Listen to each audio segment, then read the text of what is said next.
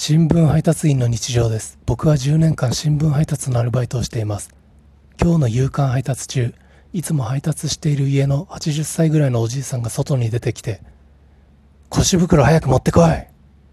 と言ってきました。腰袋っていうのは新聞をまとめて捨てる用の袋で集金の時に配ったりするやつなんですけど、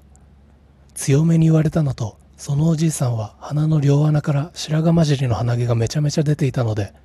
嫌な気持ちになりました。夕刊の配達が終わってスーパーに行ってレジで並んでたら目の前の貴婦人が咳をずっとしていました。